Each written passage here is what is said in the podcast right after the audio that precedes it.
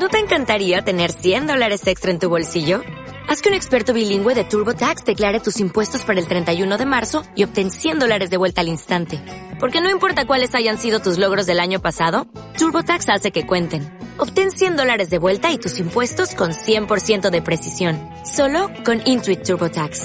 Debes declarar para el 31 de marzo. Crédito solo aplicable al costo de la presentación federal con TurboTax Full Service. Oferta sujeta a cambios o cancelación en cualquier momento.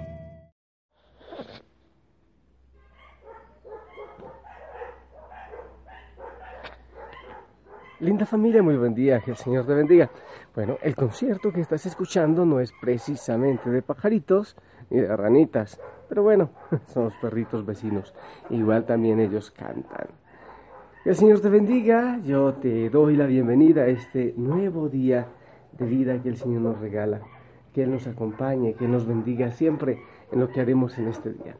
Yo te recuerdo los sábados en la Iglesia Católica dedicamos de manera especial a darle gracias a la Madre María por el sí, por estar siempre al camino, en el camino de su Hijo, de Jesús, y también en el nuestro, porque nosotros, obedientes desde la cruz, en persona de Juan, la recibimos en nuestra casa. Hoy sábado entonces le damos gracias a ella por estar eh, con nosotros. Hablemos de los frutos, los frutos que damos nosotros y el Señor que tiene paciencia para esperar nuestros frutos. Pero no te olvides ir a tu rincón secreto para poner toda tu vida en las manos del Señor.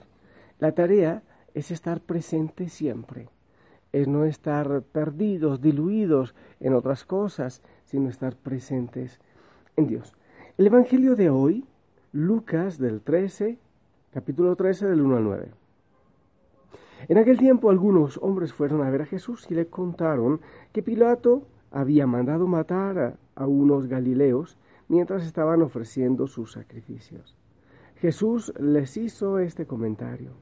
¿Piensan ustedes que aquellos galileos, porque les sucedió esto, eran más pecadores que todos los demás galileos?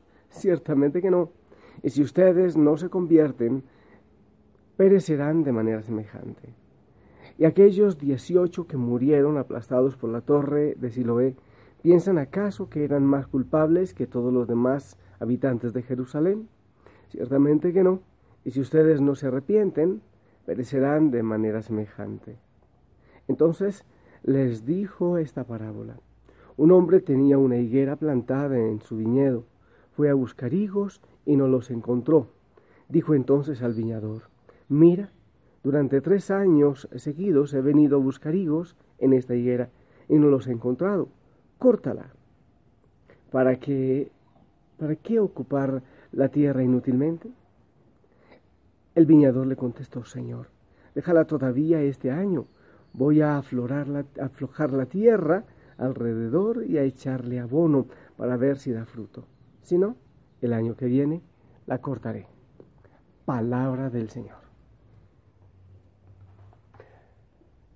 A ver familia, los judíos respetaban mucho la vida, hay muchos eh, eventos, muchos testimonios de lo que ellos respetaban la vida. Los judíos, bueno, tenían, ¿no? Pues comparado a, lo que hacían los romanos, la respetaban cantidades, ¿no? Mira, por ejemplo, ellos eh, cuando estaban cerca al altar del templo, nadie les podía hacer nada.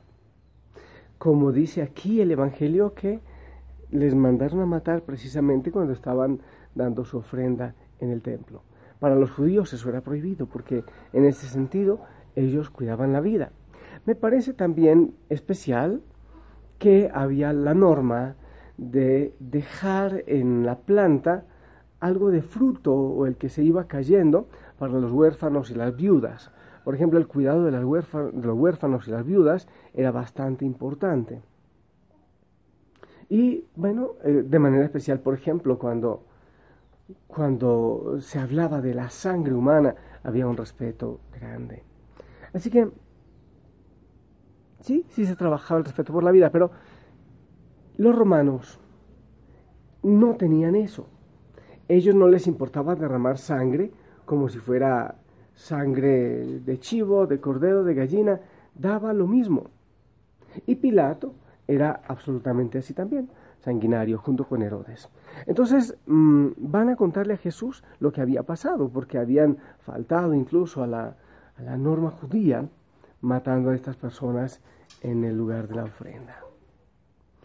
Y el Señor dice, pues no crean que ellos serán más culpables. Eso puede ocurrir también con, con ustedes si no se convierten. O sea, hay mucho pecado. En el mundo de hoy, que la vida vale 20 dólares.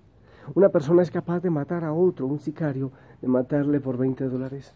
Anoche que yo eh, leía este Evangelio, empecé a pensar un poco en, la niñez y en la vida que muchas personas que hemos nacido en Colombia, como yo, hemos vivido de, de ver matanzas, de, ver cadáveres todo el tiempo, cadáveres que los guerrilleros, los paramilitares tiraban en la plaza pública, de pueblos enteros que fueron asesinados, de pueblos donde ya no existían habitantes sino cruces, cosas como esa, pueblos que desaparecieron porque asesinaron a todos, niños, ancianos, y ver la manera como masacraban a las personas, personalmente en el pueblo que yo crecí, yo crecí en ese ambiente de, de sangre. Se subía uno de, de estos eh, delincuentes, bueno, eso no tiene palabra para expresar lo que hacían, y, bajaban ocho, diez, quince hombres o mujeres, y delante de los demás y de toda su familia los acribillaban o los martirizaban. Eh, cuando uno empieza a contar eso, parece que uno estuviese contando una historia de terror, una fantasía, pero no es así. Los colombianos de muchas regiones saben que, que así es, que se dio tal y cual. Pero todavía hay mucha maldad. Hay mucha maldad, hay trata de blancas, hay niños que esclavizan, hay mujeres que con uh, ilusión de, de, ser modelos o no sé qué cosa en otros países se las llevan como esclavas sexuales. Hay tanta manera de esclavitud y de asesinato todavía, todavía el maltrato hacia la mujer, hacia muchas mujeres, a los, hacia los ancianos, la gente que está sola. O sea, hay tanta maldad en el mundo que no podemos creer que lo que hicieron, eh, que relatan aquí en el Evangelio, era lo peor y lo más escandaloso. Tanta maldad. Y lo peor es que nosotros también de alguna manera propiciamos la maldad por la falta de conversión, por la falta de acercarnos a Jesús. Entonces el Señor dice, así, si no hay conversión, así también van a perecer ustedes. Es algo fuerte lo que el Señor dice. Si no vienen a mí, si no nos convertimos, si no nos acercamos al Señor, ¿qué pasará entonces? Y cuando uno sabe de este tipo de personas, asesinos, todo esto que han hecho, que es una cosa asombrosa, a veces uno conoce personas que han matado a muchas personas. Entonces uno dice, pero Señor, ¿por qué no baja un rayo y los fulmina de una vez? ¿Por qué no limpias el mundo de, de este tipo de lacras? Ahí es donde viene algún viñador y dice, no, aún no, démosle un tiempito más. Quizás el próximo año ya de frutos y se convierta. Es eso.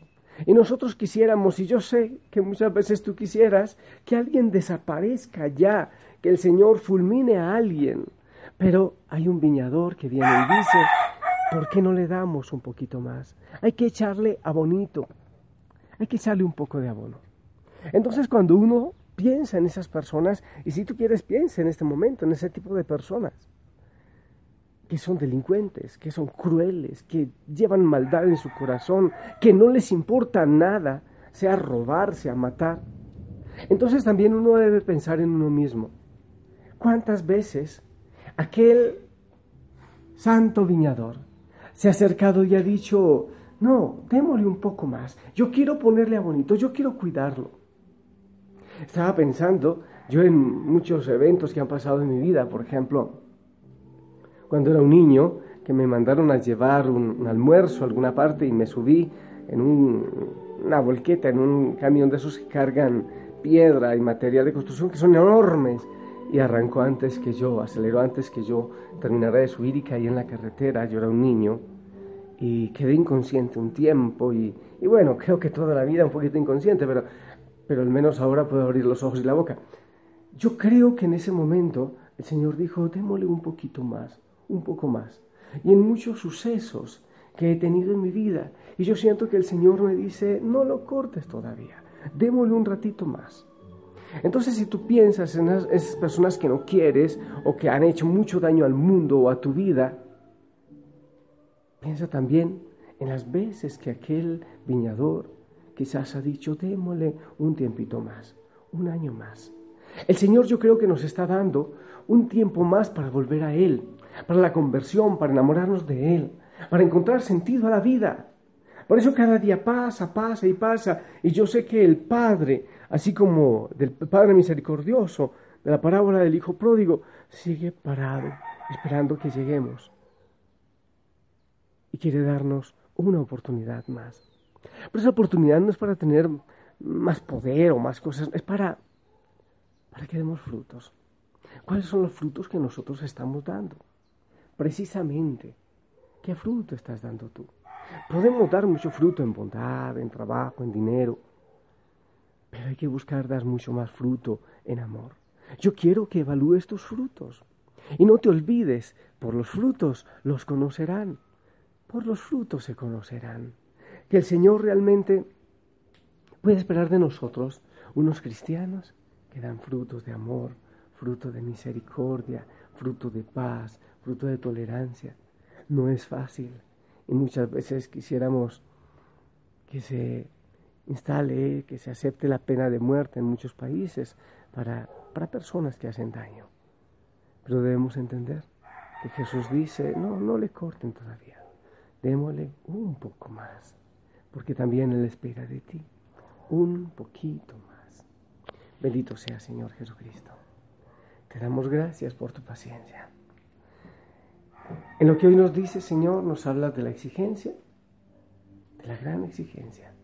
Si no nos convertimos en este mundo donde hay tanto vacío de ti, Señor, si no nos convertimos, igual podemos perecer.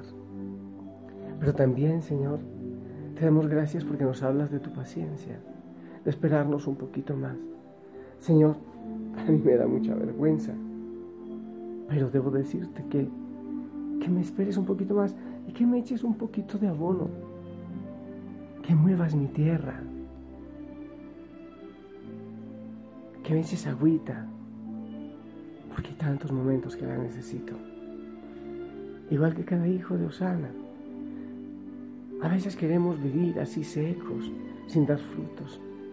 Señor, a cada hijo, a cada hija de Osana, ten un poquito más de paciencia, empezando por mí, Señor tenme un poquito más de paciencia. Yo mismo, aquella higuera no lo pidió, pero yo hoy sí, hoy mismo lo pido, déjame un poquito más.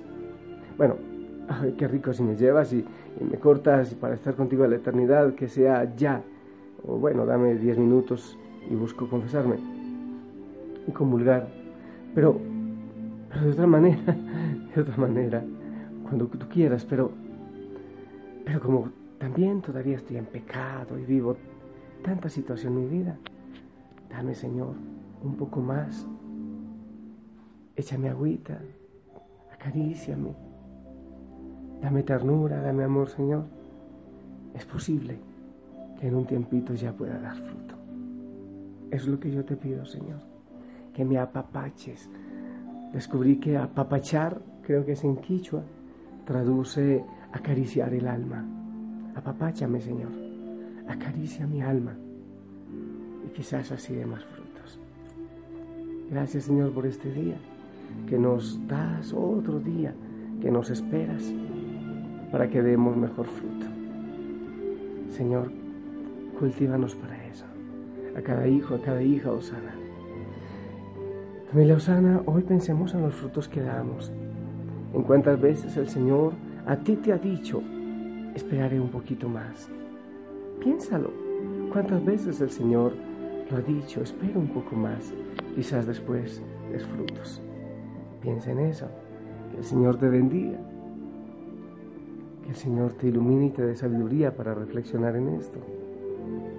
Y que los frutos sean de vida y de amor. Sonríe mucho. Que el Señor te bendiga. Yo hoy correré bastante te pido que ores por mí, que ores por toda la familia Osana. Un abrazo enorme, yo te amo en el Señor. Un abrazo fuerte, fuerte. Y piensa en dar buenos frutos. Que la Madre María te cubra con su manto y que el Señor te bendiga. hermoso día. Si Él lo permite, nos escuchamos más tarde, quizás en la noche. Hasta pronto.